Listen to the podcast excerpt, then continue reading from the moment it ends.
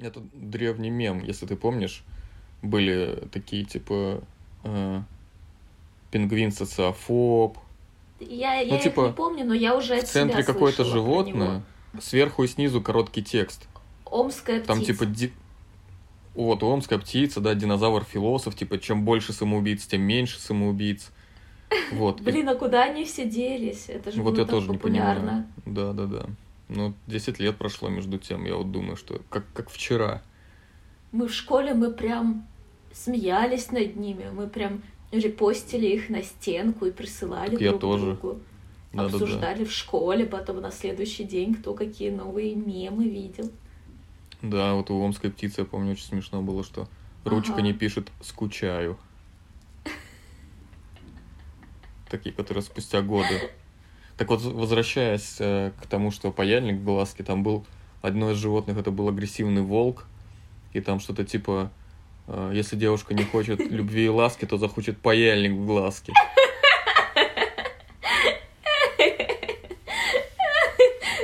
С каждым разом все смешнее. Ну, кстати, не самый очевидный вариант, куда ссылать паяльник. Ой, фу, нет.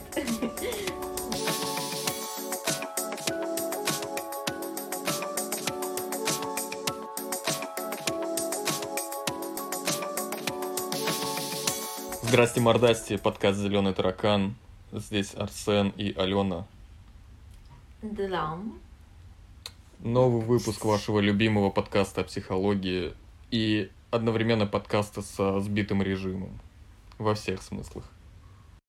Большой отклик получила твоя история с предыдущего колдопининга про мальчика. И да? Твое с ним взаимодействие. Да, один человек мне рассказал на кухне, что ему очень понравилась эта история. А, были за прошедшую неделю или сколько там мы не слышалось, полторы какие-нибудь э, новые интересные истории про бьющихся об стенку э, детей? Меня запекапила одна девочка.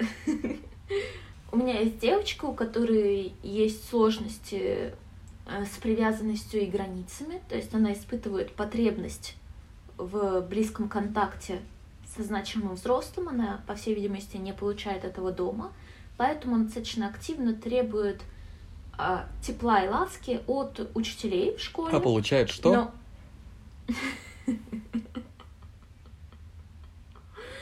Ой, блин, и меня, видимо, заело теперь на этом выражении тепло и ласка, любовь и ласка.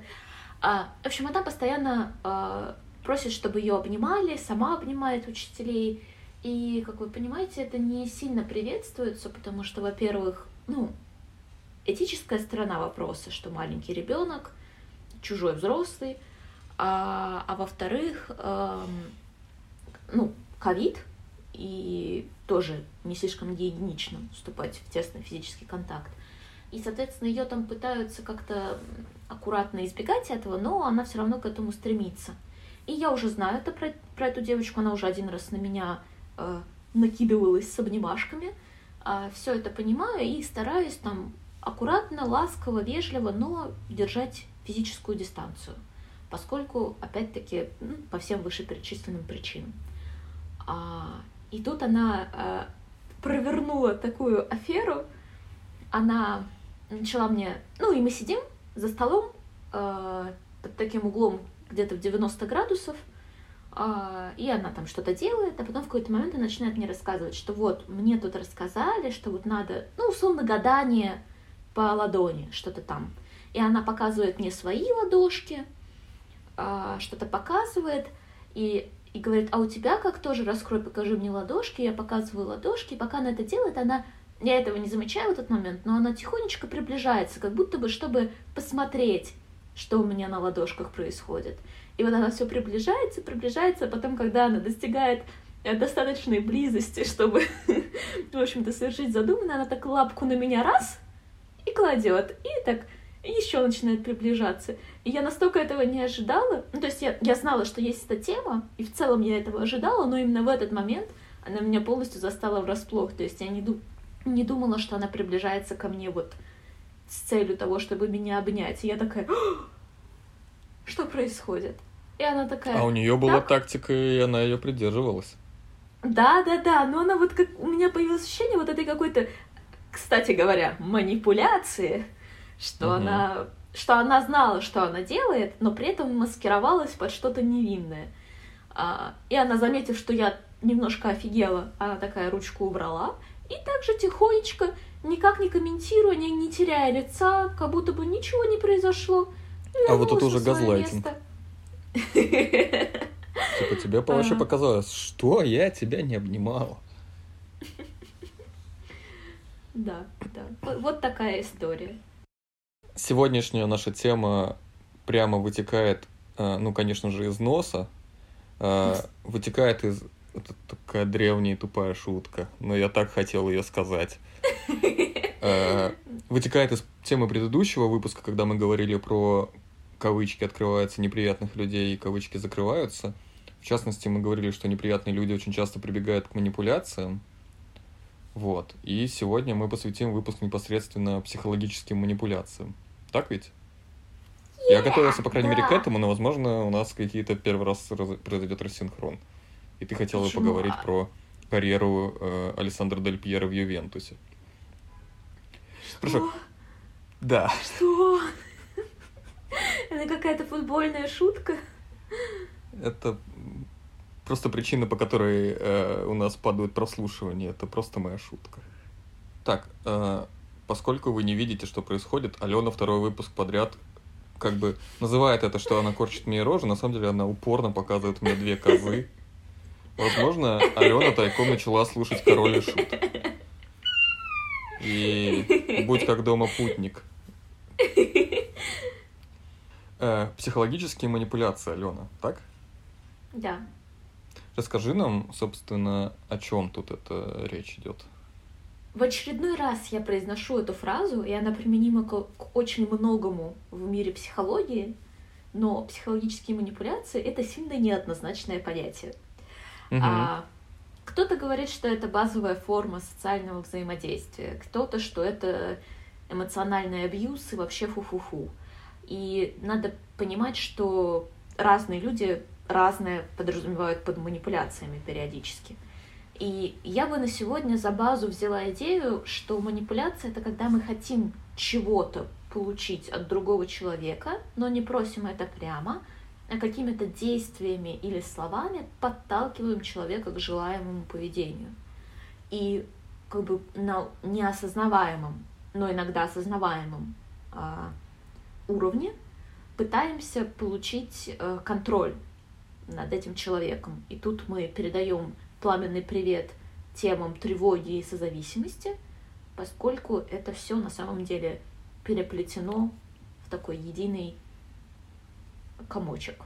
И надо понимать, что наш мир пропитан манипуляциями. Все наши взаимодействия, вся реклама, которая льется на нас из множества источников, блогеры в Инстаграме, привет, политики из телевизора и Ютуба, родители, друзья, партнеры, начальники, котики и песики, детишки наши, мы сами, мы все друг другом манипулируем. В каком-то смысле без этого никак. Но вот конкретно, что это за манипуляции, они могут быть немножко разными. Наверное, мы дальше это чуть подробнее обсудим. Есть ощущение, что, ну, раз уж мы взяли эту тему для разбора, то психологические манипуляции это как бы что-то такое не очень хорошее. При этом, если мы говорим о слове ма- манипуляция вот просто в обыденном, как бы без психологического контекста, то слово манипуляция, оно нейтральное. То есть это просто какое-то действие, которое мы совершаем с кем-то Мгм. или с чем-то. Но вот почему те словосочетания психологическая манипуляция носит э, такую негативную коннотацию? И может ли психологическая манипуляция быть нейтральной? Я считаю, что манипуляции могут быть абсолютно ок. То есть просто реалия жизни. При этом они могут быть не совсем ок, но при этом оправданы в какой-то конкретной ситуации. Например, э, не знаю, на меня нападает, не нападает, меня похитил маньяк, я активно им манипулирую, чтобы он меня выпустил. И, допустим, я применяю самые жесткие, страшные газлайтинговые манипуляции, но я это делаю, чтобы спасти свою жизнь. На мой персональный взгляд, это оправдано в такой ситуации. Кроме того, э, манипуляции могут быть не ок, но одновременно неосознаваемы. И это тоже как будто бы немножко другая история. Потому что даже когда мы делаем что-то плохое, но мы не понимаем, что мы это делаем, мы это делаем условно случайно, то это все-таки немножко другой оттенок, чем когда мы делаем это э, намеренно. Кроме того, э, манипуляции могут быть не ок, осознаваемы, но не критично зловредны. То есть они не наносят какого-то тотального ущерба другому человеку, а вот являются какой-то относительной нормой жизни. Например, э, я осознанно манипулирую своим начальником, чтобы получить э, повышение, например. Потому что я хочу жить лучше, я хочу, я считаю, что я этого достойна, и так далее, и так далее. Но я им манипулирую и осознанно, а, но при этом нет такого, что я ломаю его жизнь за счет своего, а, за счет своей манипуляции. И, наконец, а, могут быть манипуляции, которые сильно не ок, которые осознаваемы и которые, собственно, являются составляющими эмоционального абьюза и которые угу. приводят к очень и очень плохим последствиям для тех, кого манипулируют, которые сильно ухудшают э, психологическое благополучие манипулируемого э, человека и, в общем-то, при, приводят к разным-разным плохим последствиям. Вот такая э, классификация от Алены. Да, обширная. Ок, не ок, да. Если бы я по ней готовился и... к экзамену, я бы припарился. Ну, мне кажется, что это говорит о том, вот как раз-таки немножко объясняет вот эту противоречивость те манипуля... манипуляции, потому что тут очень много вот этой моральности, да, а у нас у всех разная мораль, у нас у всех mm-hmm. Представления о нравственности, соответственно, у нас разные представления о том, что оправдано, а что нет, что зловредно, а что нет. И вот это и создает эту огромную палитру и, в общем-то, неизмеримость то есть я, например, считаю, что э, манипулировать для того, чтобы улучшить свою жизнь, если это не приносит вреда другому человеку, что это ок, а другой человек может со мной вообще не согласиться и будет иметь на это полное право, и, возможно, это даже будет признаком, ну, невозможно, а как бы больше моральности со стороны вот этого другого человека, чем с моей стороны. Я-то человек достаточно приземленный и, ну, как бы это сказать, не склонный к нереалистичности ну хорошо, не, без нереалистичных, не склонные к высоким идеалам. Я вот скорее за жизненность и за какую-то относительную, ну, такую эгоистичность какой-то, в каком-то смысле. И я могу себе представить, ну, как легко со мной не согласиться здесь для кого-то, у кого другой взгляд. Ну, здесь интересный момент, что если мы э, говорим о том, что у каждого как бы свой взгляд, на эту ситуацию, тогда мы вообще можем и не договориться до того момента, что в какой-то момент психологическая манипуляция становится не ок. Потому что тот, кто ну, как бы применяет э, самые худшие виды психологической манипуляции, просто может себя оправдать своим, ну, своим мировоззрением и своими нормами морали, где в его представлении он не делает абсолютно ничего плохого.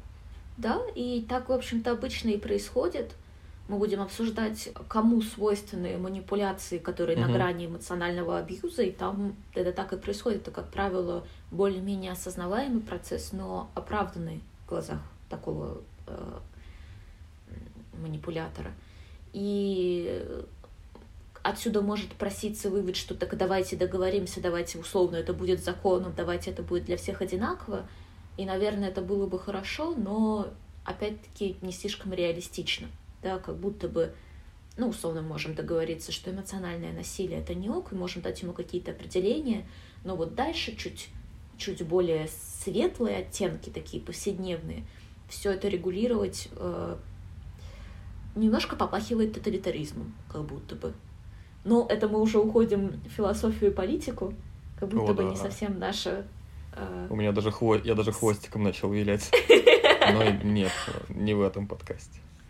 Я потом пришлю тебе ссылку, э, ну и мы, наверное, ее тоже включим в описание.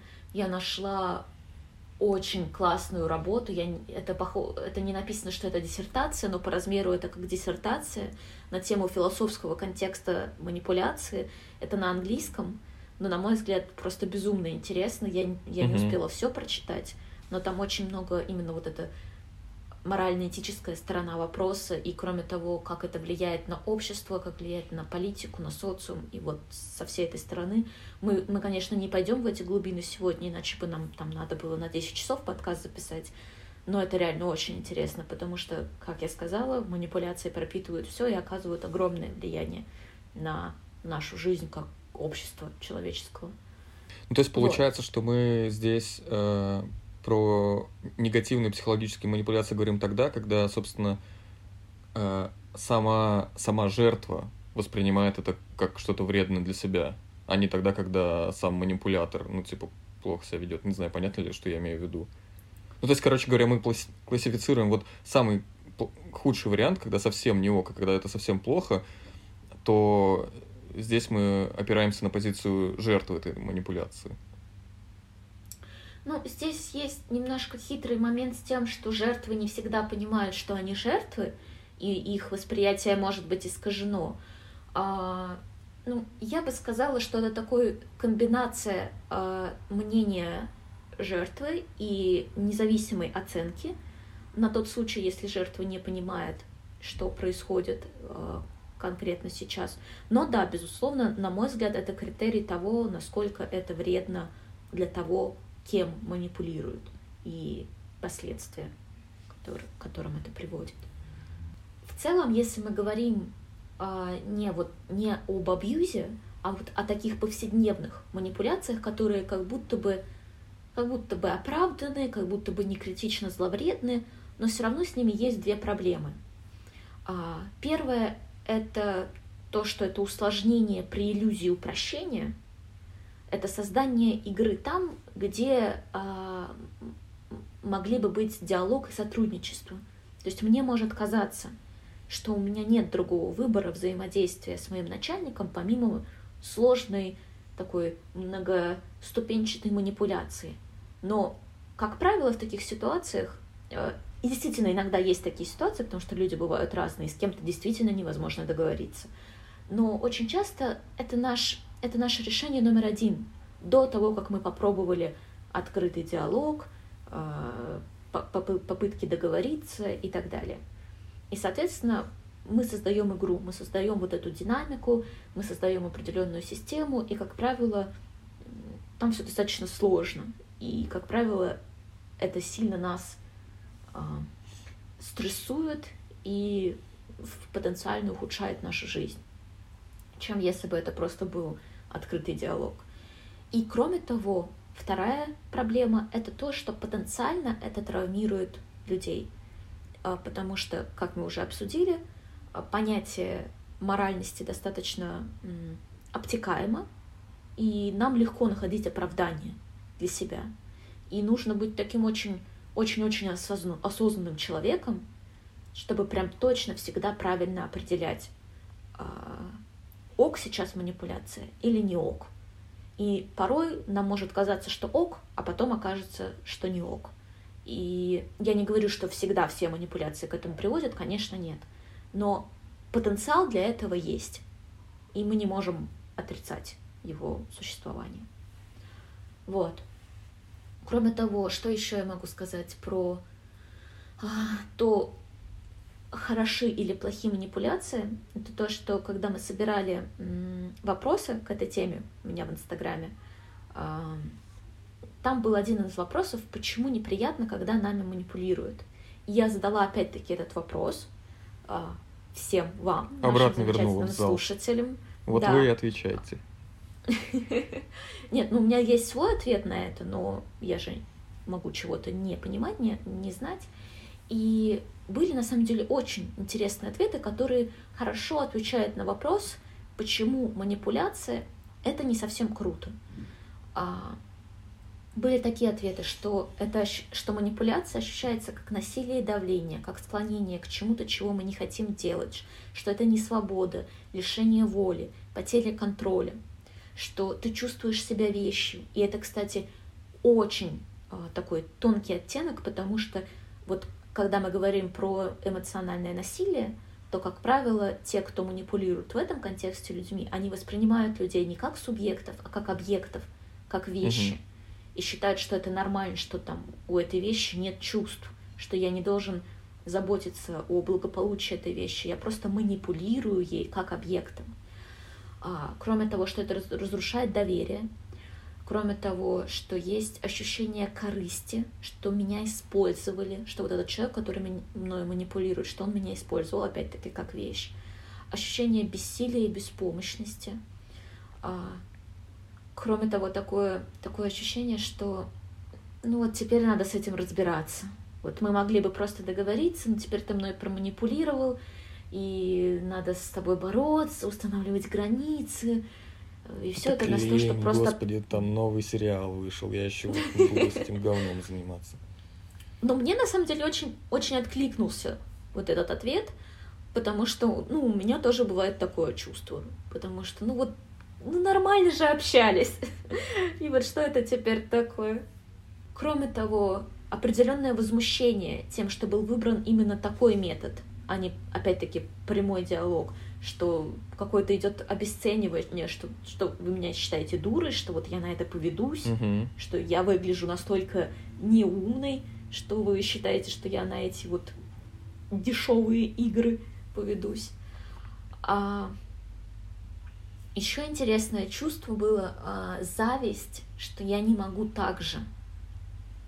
И мне кажется, это вот mm, растет из да, это ты с сарказмом сказал?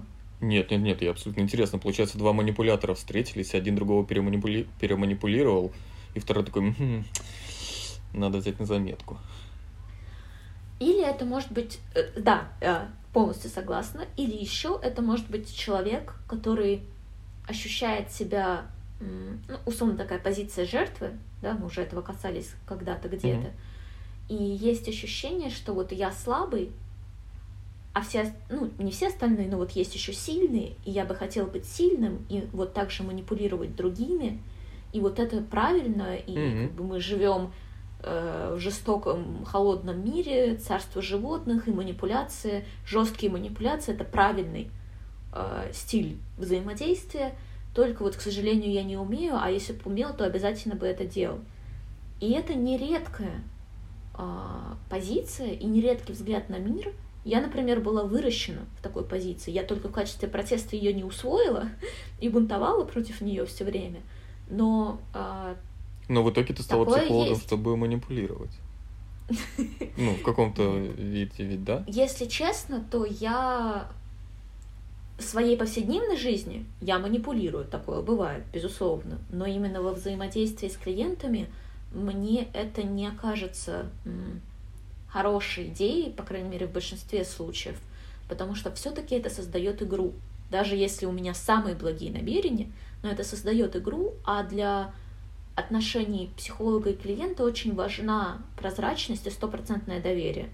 Да, вот то, тоже то, что я перечисляла про разрушение доверия, потому что есть ощущение, что вот я, я считаю, что я знаю, как лучше, что я вся такая умная, и могу своим клиентам проманипулировать и склонить его к чему-то, что я считаю там правильным поведением, например. И, по-моему, это вот есть какой-то, да, оттенок гадостности вот в этой позиции. А для, опять-таки, отношений психолога и клиента очень важна искренность, доверие и какая-то, ну, чистота, что ли, хочется угу. сказать. Поэтому я все-таки за честность и открытость. А и еще хочется сказать, что, на мой взгляд, чувство после манипуляции — это достаточно хороший индикатор сути манипуляции. То есть, если, например, мы чувствуем скорее раздражение, возмущение, еще что-то, то это значит, что это что ситуация более-менее ок, что да, это неприятная а, манипуляция, но тем не менее это все-таки в рамках вот этой неприятной нормы жизни, и мы можем с этим работать, и там мы можем перестать общаться с этим человеком, или мы можем попытаться с ним договориться, но э, мы контролируем ситуацию. А вот если у нас появляется после манипуляции бессилие, отчаяние и тому подобные чувства, то это такой нехороший флажок того, что мы взаимодействуем прям с кем-то опасным для нас, и что, возможно, нам пора серьезно а, отнестись к этой ситуации и как-то из нее спастись. Ты там когда-то пока говорила, упоминала в качестве одно, одно, одного из видов манипуляции газлайтинг, при этом потом еще сказала, что есть какие-то повседневные виды манипуляции. Поговорим вот о том подробнее об этом, что какие компоненты включают в себя манипуляции, помимо газлайтинга, и что такое вот эти, условно, повседневные манипуляции, что, что ты там имела в виду? Существуют сотни различных способов манипуляции. Кроме того, они редко идут в каком-то чистом виде, что вот только одна манипуляция. Они могут сочетать разные методы даже в одном предложении и образовывать такой спутанный контекст. А, но я, наверное, перечислю вот несколько таких основных, условно повседневных манипуляций, которые, с которыми мы все наверняка сталкивались. Например, преувеличивать достоинство того, чтобы э, сделать какое-то действие, которое нужно манипулятору, манипулятору и преувеличивать недостатки того, чтобы не делать это действие, которое нужно манипулятору. А, и, например, о, кто-то пришел. Главный манипулятор пришел. Да, котики замечательные манипуляторы. Да, они же смотрят своими чудесными глазками. Кстати, вот еще один вид манипуляции — это очаровать человека так, чтобы человек начал хотеть угодить манипулятору. И вот это отличный пример того, как это работает с котиками. Котики нас очаровывают, и дальше мы начинаем э, посвящать всю свою жизнь им и не двигаться, пока они на нас сидят, даже несмотря на полное менее всех конечностей. Да. да. А, ну, в общем, да, то, что я перечитала, это в целом манипуляция фактами. О чем-то соврать, что-то скрыть, что-то преувеличить, что-то преуменьшить. Кроме того, следующий вариант, наша самая любимая классика, такая российская, а, заставить человека испытывать вину по поводу того, что он что-то делает, О, да. или того, что он что-то не делает. А, по-английски это называется guilt trip – по-русски я не знаю, как это на самом деле. У нас, кажется, кажется нету аналога такого красочного. И я думаю, но... что мы должны почувствовать вину за то, что у англичан есть определение для этого, а у нас нету. Еще один вариант — это манипуляция с помощью общественного мнения. То есть, например, говорить, что если ты не проколешь пупок, то все твои друзья будут считать тебя а, не крутой и будут тебя презирать тайно.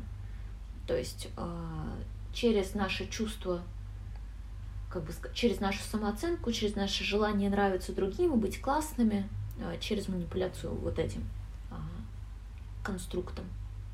Кроме того, это манипуляция с помощью чувства долга. Это когда нам делают, например, какое-то маленькое одолжение, и потом основываясь на том, что мы теперь чувствуем, что мы что-то должны, просят о чем-то большом, что мы на самом деле не хотим делать. Но нам кажется, что мы будем плохими людьми из-за того, что мы откажем после того, как нам сделали что-то хорошее. Кроме того, конечно же, это, собственно, газлайтинг, когда идет обесценивание наших мыслей, чувств с целью того, чтобы, начали, чтобы мы начали быть неуверены в собственных суждениях, в собственном мнении – и начали полагаться на мнение манипулятора. Кроме того, это угроза наказания, и тут могут быть разные наказания. Если у человека есть ре- реальная власть, чтобы там чего-то лишить э, человека, ну, например, в семье там финансовой поддержки, э, со стороны начальника тоже каких-то привилегий, либо э, если это нету вот таких точек контроля, но все равно, что там я перестану с тобой общаться, а, я сделаю твою жизнь сложной, я там буду еще что-то, я уговорю других наших друзей с тобой не общаться, да, это вот какая-то угроза. Кроме того, это опять-таки при манипуляции фактами а, давление на какие-то наши отдельные страхи, а, что опять-таки при увеличении или что-то подобное с целью сконцентрировать наше внимание на какой-то сильной эмоции, например, на страхе, и склонить нас к тому, что нужно манипулятору. Еще это такие известные техники, это когда по-английски foot in the door, когда нас сначала просят о чем-то маленьком, что нам легко сделать, и устанавливают вот эту какую-то связь, и мы это делаем, а затем просят уже о чем-то большом. И опять-таки нам сложнее отказать после этого. Либо противоположная техника, но от этого не менее эффективная, когда нас просят о чем-то а очень можешь привести большом. пример вот пока вот food in the door, то что когда нас просят о чем-то маленьком, а потом о чем-то большом. Ну вот это из- известная, я даже не знаю, как это называется, присказка или поговорка. Не дадите ли, пожалуйста, стакан воды, а то так хочется есть, что даже переночевать негде. Угу. А, условно, когда вот есть наша территория, есть другого, территория другого человека, и мы не взаимодействуем, и у нас есть эта граница. И когда человек просит о стакане воды, граница — это маленькая вещь, но тем не менее э, человек проникает на нашу условную территорию, и граница нарушается. И удержать границу, когда она была полностью э, не нарушена и монолитна, гораздо легче, чем когда в ней появилась вот эта маленькая дырочка. Ну я же уже дал что-то, я же уже был хорошим человеком. Чего же я теперь вдруг начну отказывать и быть букой-бякой? И, кстати, да, манипуляция через хорошую девочку, достойного мужчину, э, правильного такого-то, это тоже очень распространенная манипуляция.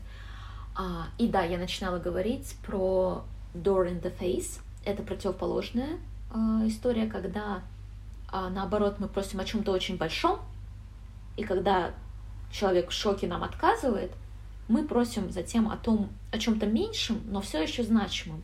Но поскольку человеку неудобно отказывать два раза подряд, зачастую это работает, и люди получают то, что им надо. Когда мы просим зарплату, не знаю, в 400 тысяч, нам говорят, да, ну... Потом такие, ладно, вдруг?» я согласен и на 120. Хотя Да. до этого ты получал слушай, 25. Да, да, да, да, да, что-нибудь такое. Но это прям классика. Кроме того, обобщая вот уже в сторону не такого повседневного, э, не повседневных манипуляций, а вот именно в сторону эмоционального абьюза, я бы сказала, что манипуляторы такого рода, они знают слабости своей жертвы и не стесняются их использовать, эксплуатировать и не стесняются использовать наши болевые точки, наши а, какие-то комплексы неуверенности в себе. А, кроме того, они намеренно работают в сторону того, чтобы увеличить зависимость жертвы от а, эмоци- эмоционально абьюзирующего манипулятора и потихоньку отсекают других, а, ну, всю поддержку других людей, изолируют.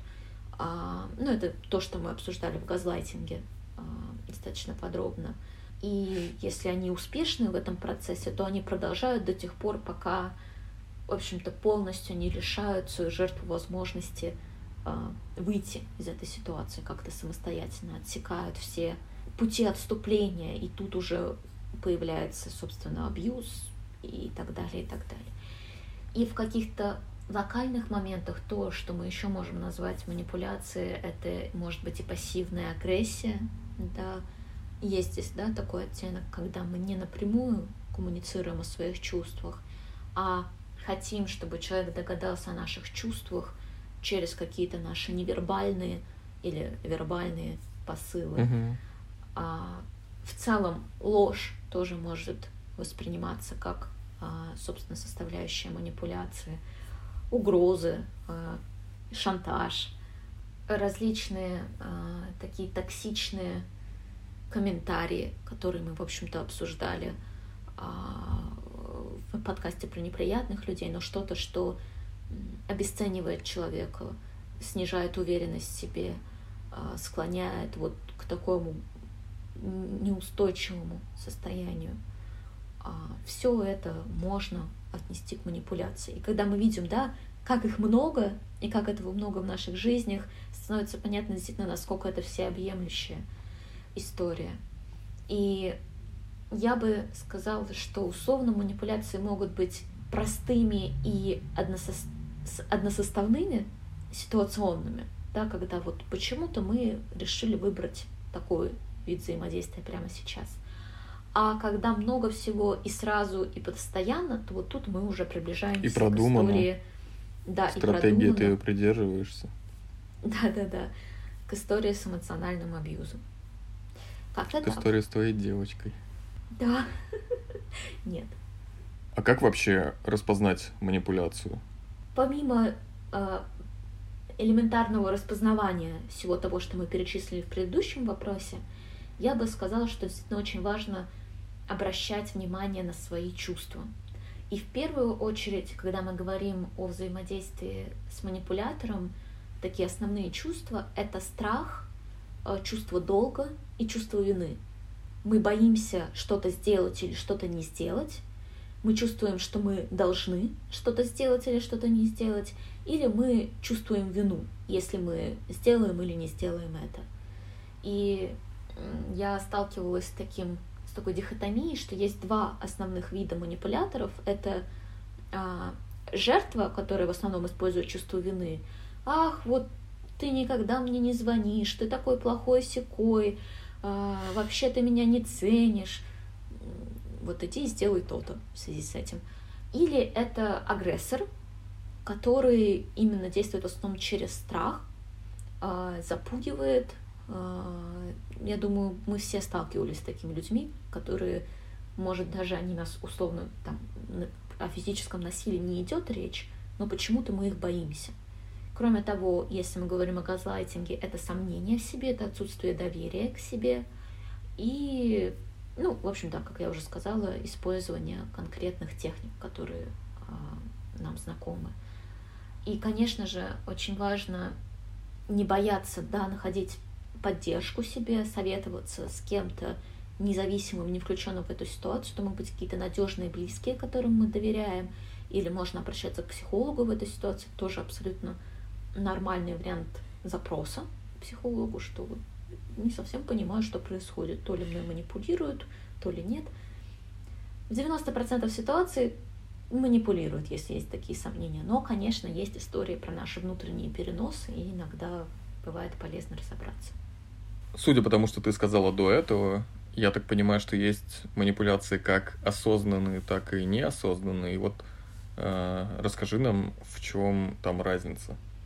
Я бы сказала, что разница в основном, она в такой базовой позиции человека насчет манипуляции и в глубине намерения. То есть э, мы в целом чаще делаем что-то неосознанно по жизни. Нет такого, что мы всегда понимаем, что и почему мы делаем. А еще можно делать не только осознанно или неосознанно, а можно полуосознанно. Например, я делаю то-то, чтобы получить вот это, но не осознаю это как манипуляцию. И не понимаю, что есть последствия этой манипуляции. И не понимаю, что есть другие варианты. Это просто моя привычная стратегия, которой я когда-то научилась, и для меня это моя условная норма. Ты скинул кота. У меня просто... Да, у меня просто очень рука затекла, и я понял, что я не готов страдать из-за этого. Ты не поддался на его очаровательную манипуляцию. И, соответственно, когда речь идет о неосознанном варианте или о полуосознанном варианте, то тут гораздо больше шансов на то, что при прояснении и при попытке диалога э, мы сможем добиться какого-то изменения поведения, и мы сможем отказаться от этих манипуляций и найти какие-то другие э, способы взаимодействия, поскольку человек с неосознаваемой или полуосознаваемой манипуляцией, он не принял решение, что манипуляция это ок, и я буду делать именно так. Но есть люди, которые, конечно, делают это осознанно. И речь даже идет не только об э, абьюзерах с какими-то психическими сложностями, но, например, когда я искала литературу к этой теме, было всего лишь пара книг про то, как защитить себя от манипуляций. Но зато было дофига и больше книг про то, как научиться манипулировать людьми. Потому что, опять-таки, это вот про ту позицию жизненную, которую я уже упоминала, про то, что мир жесток, и надо в нем научиться быть волком, который пойдет и надает всем по шапкам и будет всеми э, управлять и вообще будет крутым. И тут я как э, гуманистический психолог, э, я понимаю, откуда идет эта позиция, и она имеет место быть, но я, конечно, не считаю ее продуктивной, и подобные книги вызывают у меня, ну там, скорее неприязнь. Хотя это не значит, что не стоит их читать, потому что понимая инструменты оппонента, да, да, да, они просто в обе стороны э, работают. Защититься. Да, да. А мы манипуляциям учимся с детства? Ну, то есть я так понял, что манипуляция это что-то такая история, которая касается типа всех. И вот это как бы условно с младенчества мы так или иначе как-то осваиваем эти техники, или они с возрастом приобретаются, как вообще это происходит? Вся фишка манипуляций в том, что по сути это условная единица человеческого взаимодействия, поскольку это первое, что мы можем делать. Новорожденный ребенок не может попросить маму, мама, дорогая, давай ты меня покормишь, пожалуйста, угу. если тебе не сложно. Он может только заплакать. И, соответственно, первые годы нашей жизни манипуляция чувствами взрослого — это единственный доступный нам способ взаимодействия. Мы не знаем других вариантов. Кроме того, мы просто физически не способны на другие варианты, потому что нужно, э, нужно владеть навыками коммуникации для того, чтобы по-другому этого делать. Поэтому мы плачем, поэтому мы такие миленькие, когда мы рождаемся, да, большие глазки, губки бантиком и все такое. Это же все, это тоже бровки манипуляция. Домиком. Да, бровки домиком. Ну, мяу. А, это все тоже манипуляция через наш умильный, э, беззащитный внешний вид. Мы манипулируем окружающими в, вот это, в этот условный материнский или отцовский инстинкт э, и желание позаботиться о нас. А, когда мы становимся чуть больше, мы манипулируем э, через то, что мы, например, хорошо себя ведем, чтобы понравиться, или делаем именно то, что нравится именно нашему взрослому. Или, например, мы плохо себя ведем, чтобы опять-таки проманипулировать и привлечь внимание, если наш, нам не хватает этого внимания. А, но так или иначе, для детей это абсолютная норма, потому что просто других вариантов нету. Угу. А, но большой вопрос, что происходит дальше? Потому что дальше ребенок может научиться альтернативным способам взаимодействия, а может не научиться. И они могут остаться вот эти. То есть он может продолжить плакать. Ну да, а ты никогда маму. не сталкивался. Ты никогда не Ладно, да, я задал тем, вопрос, люди... Э, но потом понял, что я абсолютно сейчас вляпался. Это, конечно, я сталкивался, да. Да. Я понимаю, что это была шутка, но извини, я, я не могла здесь не, не проявить серьезность. Да, да потому что реально... От, отчитала. Слезы. Ой, мне, мне неловко. я не хотела... Я, я не хотела быть такой э, серьезной и э, категоричной. А, ну да, и ведь если без приколдесов, в общем-то, слезы это очень-очень серьезный инструмент манипуляции. Да, да. Это поскольку есть как будто бы определенное представление о том, что мы не плачем прямо каждый день и по любому поводу, да, да. и что это что-то такое интимное, и что это что-то такое серьезное. Поэтому, когда люди вдруг плачут при нас, это нас достаточно сильно выбивает из колеи. А, и мы очень сильно сдаем свои позиции в эти моменты и делаем то, что не хотим делать, или разрешаем им делать то, что, в общем-то, изначально не собирались, и так далее, и так далее. И Э, опять-таки, когда я собирала вопросы к этой теме, был вопрос про то, как вообще иначе с детьми, как, как, как их научить не манипулировать. И это хороший вопрос, потому что, безусловно, с маленьким ребенком сложно сразу быть как со взрослым и сразу же научить его вот этому открытому взаимодействию, опять-таки, потому что для ребенка это не свойственно. И ребенок может этому сопротивляться, и с ребенком гораздо эффективнее могут работать, опять-таки, манипулятивные а, методы. Но тем не менее, это очень сложно, это факт, я это признаю, но все-таки это реально. А, в первую очередь на своем примере. Потому что ребенок учится социальному взаимодействию, наблюдая за, за взрослыми вокруг него и копируя их. Поэтому даже если с самим ребенком вы там не всегда открыты и честны, потому что там сложно по-другому, но если он наблюдает, что с другими, там, с вашим партнером, с другими членами семьи, что вы все-таки в основном используете прямые методы взаимодействия, то это то, что он усвоит. Кроме того, а, уже во взаимодействии с самим ребенком важно проводить разницу между разными видами манипуляции. То есть, например, позитивное подкрепление. Кстати говоря, да, я вообще забыла про это сказать до этого. Помнишь, мы э, в подкасте про КПТ говорили про да, позитивное да, подкрепление? Да. По сути, это тоже манипуляция. Вот. Я когда, я когда готовил вопрос, я как раз вспомнил про вот эту книжку, типа, ну, не рычите на собаку, или как она называется? Да, да что, по сути дела, и, и позитивное подкрепление, и негативное подкрепление, это все равно это какие-то манипуляции. В данном случае вот это те манипуляции, которые типа ок. На мой взгляд, да. Я считаю, что позитивное подкрепление не э, несет в себе, опять-таки, вот этого зловредного посыла. Кроме того, это как бы такая вин-вин стратегия, что вот я хочу, чтобы ты вел себя каким-то определенным образом – Поэтому я буду тебе давать позитивное подкрепление после того, как ты себя так ведешь, но тем не менее а, у тебя все еще остается свобода выбора. Ты можешь выбрать между моим позитивным подкреплением и условной своей свободой. И если тебе больше хочется вести себя противоположным образом, чем получать мое позитивное подкрепление, ты все равно можешь это сделать. А, поэтому, на мой субъективный взгляд, позитивное подкрепление это такая а, оправданная и не зловредная манипуляция.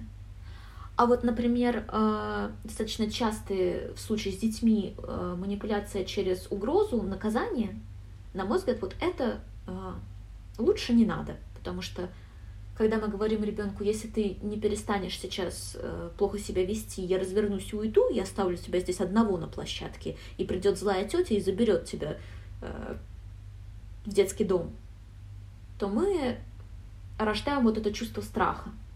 Угу. И мы создаем ощущение, что вот такие угрозы это нормально, и что их можно использовать дальше.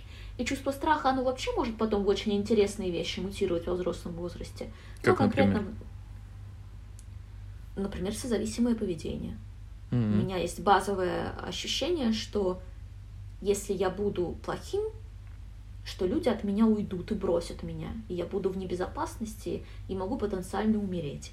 Поэтому я буду пытаться предугадать, что они хотят, и я буду хорошо себя вести, я буду хорошим маленьким зайчиком, лишь бы меня не бросили. Ну и в целом это не только про созависимость, а про невроз, депрессию и прочие радости жизни. И именно вот по этой причине а, того, что манипуляция это наша базовая форма социального взаимодействия, Лично я к ним отношусь как к признаку вот такой психологической незрелости и к манифестации инфантильности. И мне кажется, это важно понимать, а, условно для того, чтобы понимать, что делать со склонностью к манипуляции. В общем-то... А, Взрослеть, то есть? В таком, ну, ну, глобально, да. Выходить из позиции ребенка в позицию взрослого. Потому что, в первую очередь, манипулирует ребенок. И это может быть очень биологически взрослый ребенок, это может быть сильный и даже независимый ребенок, и он может быть агрессивным и успешным и еще каким-то. Но тем не менее это ребенок, потому что он использует детский способ взаимодействия с окружающим миром через манипуляцию. И здесь еще, кстати, интересный момент, что, как мы знаем, в каких-то тяжелых ситуациях, очень стрессовых ситуациях, мы можем регрессировать в условное детское состояние и использовать более примитивные какие-то стратегии взаимодействия с другими людьми. И этим тоже объясняется то, почему, там, даже будучи зрелыми людьми по жизни, мы в определенных обстоятельствах можем вдруг неосознанно выбирать манипуляции. Потому что вот эти определенные обстоятельства, условно, нас отрегрессировали к этим детским стратегиям. Вот как будто бы понятно, что на каком-то базовом уровне, что манипулятором движет желание достичь каких-то своих целей. Но вот если копнуть глубже, Или вообще помимо этого, что еще может двигать манипулятором? Я бы сказала, что про удовлетворение своих потребностей это больше про бытовые ситуации. Угу. Когда говорим уже про более сложный, про вот условный эмоциональный абьюз, то здесь это по-прежнему про удовлетворение своей потребности, но в гораздо более сложной форме. И здесь вступа, э, вступает в игру тревога. И, как правило, это необходимость, потребность унять свою тревогу через обретение контроля над ситуацией. И я читала о том, что очень часто манипуляции используются людьми с пограничным расстройством личности и с нарциссическим расстройством личности. И там немножко разные механизмы. Для пограничного расстройства личности это в первую очередь как раз-таки совладание с тревогой. Есть определенная внутренняя неуверенность, есть внутренняя травмированность, есть э, внутреннее желание эмоциональной поддержки, э, принятия и тому подобных вещей, но при этом нет ощущения, что их можно получить вот в этом каком-то открытом э, взаимодействии, свободном контакте. Есть большой страх потерять человека. И тут подключаются манипуляции. И это как раз-таки, естественно, все неосознаваемое или полуосознаваемое, но тем не менее манипулируют для того, чтобы удержать человека рядом с собой, чтобы удержать вот эту подпитку эмоциональную и создать для себя безопасную атмосферу. В то время как при нарциссическом расстройстве личности это не столько про эмоциональные потребности, сколько про потребность контролировать человека, чтобы одновременно удерживать его в отношениях, но одновременно держать его на определенной дистанции, поскольку нарциссам сложно э, находиться в настоящем эмоциональном контакте, то там э, вот такая немножко игра тяни-толкай, но, в общем, удерживать человека там, где он нужен э, нарциссу. Возможно, задам идиотский вопрос. Вот ты сказала про контроль. Mm-hmm. А, но бывают же такие люди, которые манипулируют сразу несколькими людьми параллельно и сталкивают их между собой как будто бы таким образом добивается вообще какого-то контроля, типа, в каком-то вот коллективе отдельно взятом. Ну, самое простое, я не знаю, это может быть начальник, который сталкивает лбом каких-то своих подчиненных, чтобы, не знаю, как-то так конфликты решать или что-то такое. Ну, вот если ты понимаешь, о чем я пытаюсь спросить, то вот что здесь движет человеком? Потому что здесь он пытается контролировать даже не конкретного человека, а вообще, ну, не очень понятно, типа, типа целый коллектив или что, в чем тут может быть. Могут быть разные варианты, но так вот чисто с потолка, например, он опять-таки испытывает тревогу, он хочет защитить свою позицию как начальника, а и испытывает иллюзию, что этому поможет, если его подчиненные будут плохо друг к другу относиться и не смогут скооперироваться против него. Ну, это такая определенная бредовая фантазия, но она может иметь место быть. И тогда это будет приводить вот к такому конкретному поведению. Но я могу, если ты посадишь меня с листочком бумаги и дашь мне полчаса, я могу, не знаю, еще вариантов 10 придумать того, что может твориться у человека в голове в такой момент. А может быть такое, что у человека какие-то садистические наклонности? Что он это делает по фану? Ну, типа, ему нравится вот сталкивать лбами людей, а то потом наблюдать, как они грызутся. Такое тоже может быть или как тут? Или это уже что-то да. другое? Ну, это уже более редкие случаи, это, безусловно, не про психическое здоровье, но тем не менее это там про недостаток эмпатии, про определенную психопатичность. А, но да, такое может быть. Ну ладно. Я думаю, мы все смотрели фильмы а, на этот счет. Мне, правда, никакой конкретный прямо сейчас. Вот я хотел спросить, а какие конкретно ты имеешь в виду, потому что меня тоже так не могу сразу вспомнить. Ну, мне почему-то в голову пришел Олдбой, но там, конечно, есть оттенок личной мести, которая была мотиватором. Ага. Ну, тем не менее. Может быть, Игра престолов какая-нибудь? Там же по-любому был какой-нибудь персонаж, который. Там куча, там все друг другом манипулировали так или иначе, но. Ну, Рамси Болтон, он просто, просто чистый садист, там даже не столько про манипуляции да. было, сколько про, просто про насилие. А. В общем, а, давай так, а, дорогие наши слушатели, если вы, вам приходит в голову какой-то конкретный фильм или книга, где что-то такое происходит, то пишите нам в комментарии. Нам да, мы с удовольствием посмотрим. Мы такое любим. Ага. Вот ты сказала уже, что тебе не очень нравится, что преобладают книги, с... которые учат, как манипулировать, но очень мало материала по теме, как защитить себя от манипуляции. Вот, мне кажется, это твой звездный час, когда ты можешь этот материал предоставить. Как, как нам защитить себя от манипуляций, на твой взгляд? Сейчас отвечу, еще добавлю вопрос, который был ну, из Инстаграма. А, это как вообще реагировать на манипуляции, э, прояснять ли, вот, типа, говорит, ты мной манипулируешь, ну, как я себе это представляю, и как понять, осознает ли манипулятор свои действия, я тоже этого коснусь. И я сейчас это буду все произносить, и это будет э, звучать, как будто бы это легко, на самом деле это очень сложно, это вопрос э, постоянной практики в каком-то смысле, и не нужно э, не стоит ожидать от себя, что это вот с первого раза все легко получится. А, нужно давать себе вот это пространство для условной ошибки и неудачи в этой теме, но одновременно понимать, что это реально.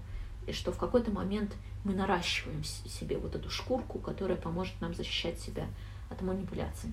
Итак, снова, во-первых, это по возможности держать эмоциональную дистанцию и не включаться а, в игру которую предлагает манипулятор. Не пытаться переиграть манипулятора, не пытаться переманипулировать его.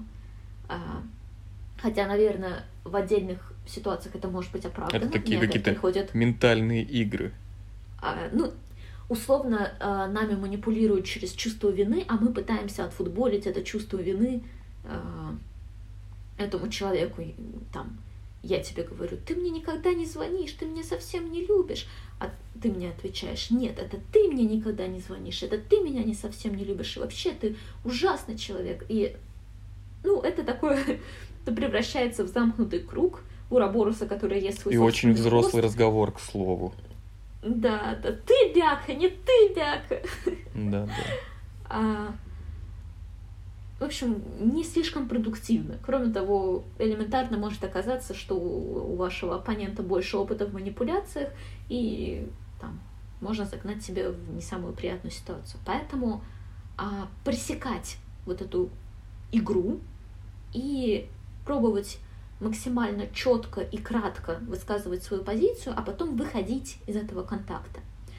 А, кроме того, по возможности сохранять спокойствие, а, эмоционально дистанцироваться, то есть напоминать себе, что это искусственное чувство вины, это искусственное чувство страха, что я имею свободу выбирать не испытывать их прямо сейчас.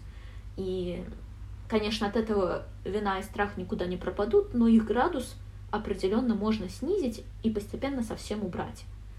А, кроме того, вот вопрос с тем, а, говорить ли прямо, там, мне кажется, что ты сейчас мной манипулируешь, это такой открытый вопрос. Это правда зависит от ситуации.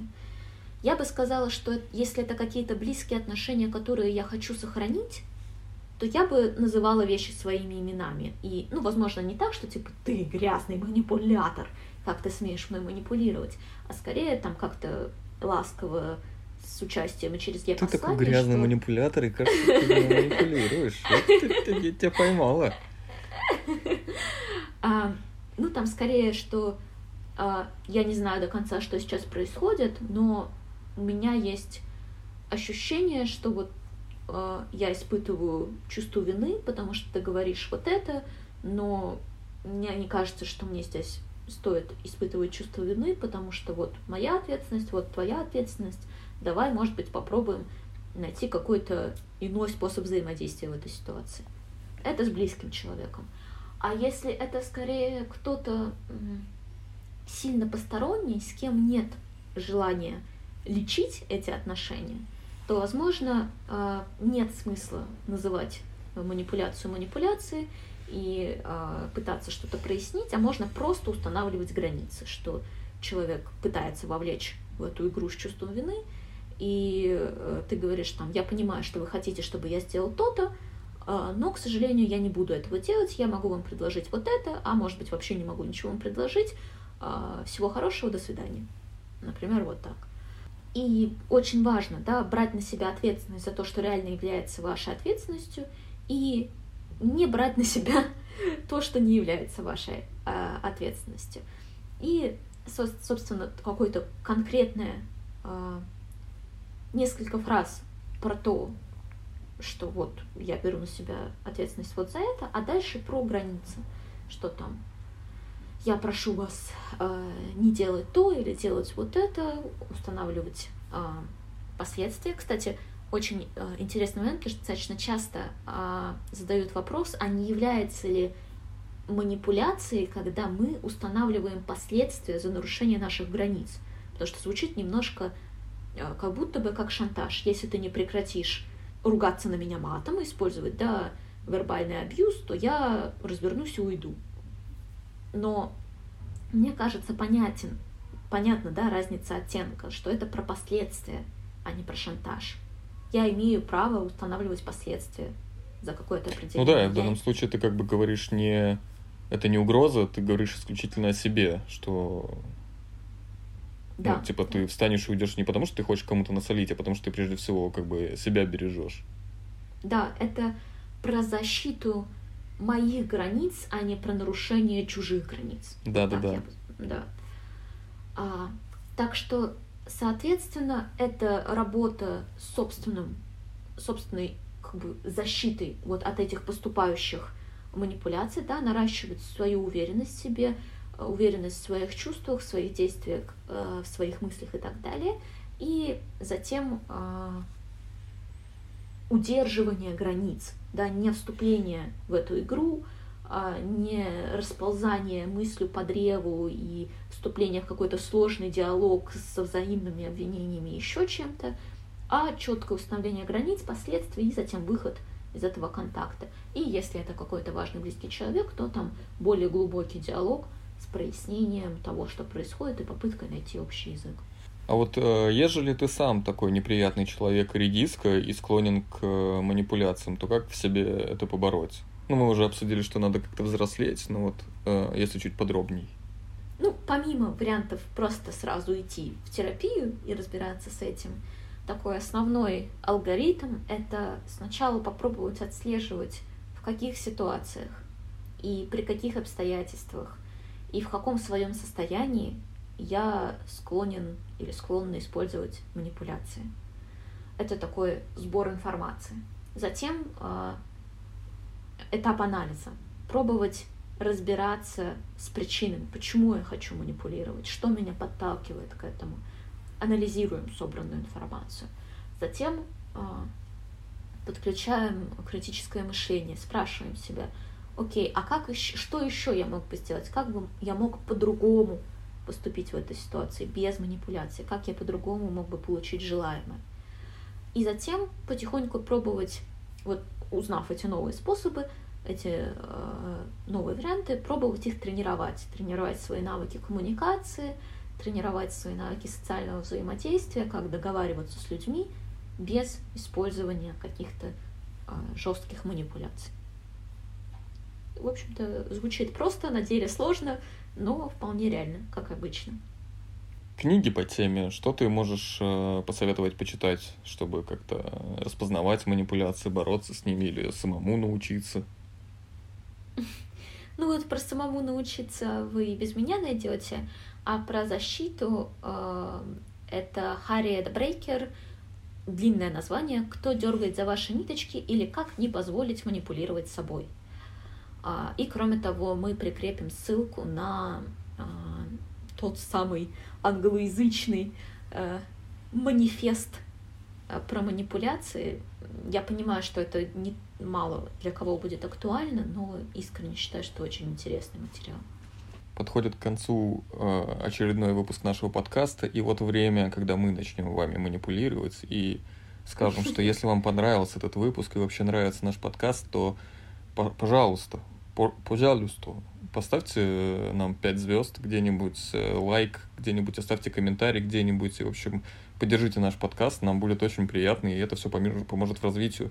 Алена мне очень там оголтело машет пальцем и пытается ворваться в разговор, но я так долго говорю, и все не даю, и не даю, и не даю ей сказать. Возможно, когда я закончу говорить, она все-таки скажет, но проблема в том, что я никак не могу заткнуться, чтобы она воткнулась в этот разговор со своей репликой. Но, возможно, вот прямо сейчас я дам ей слово, поэтому, Алена, ты что-то хотела сказать? Какой ты милый. Я хотела сказать, что то, что ты сказала, это просто просьба. А для того, чтобы это было манипуляцией, надо сделать что-нибудь такое. Типа, если а, иначе хотите, мы вас убьем. Чтобы мы... Найдем всех и убьем. Если вы хотите, чтобы мы продолжали выпускать такие же а, интересные и познавательные выпуски, то обязательно ставьте лайки, а то мы можем обидеться и перестать записывать эти выпуски. Вот тогда это будет полноценная манипуляция. Через, вот вот. возможно, чувство страха. Вот. Блин, ну мы, конечно, натасканы в этом дерьме. Мы умеем как надо зарядить людей. Это был Арсен, это была Алена, а, это был подкаст «Зеленый таракан». До новых э, слушаний в ваших ушах и проигрывателях. Что нахрен? Всем покеда. Пока-пока.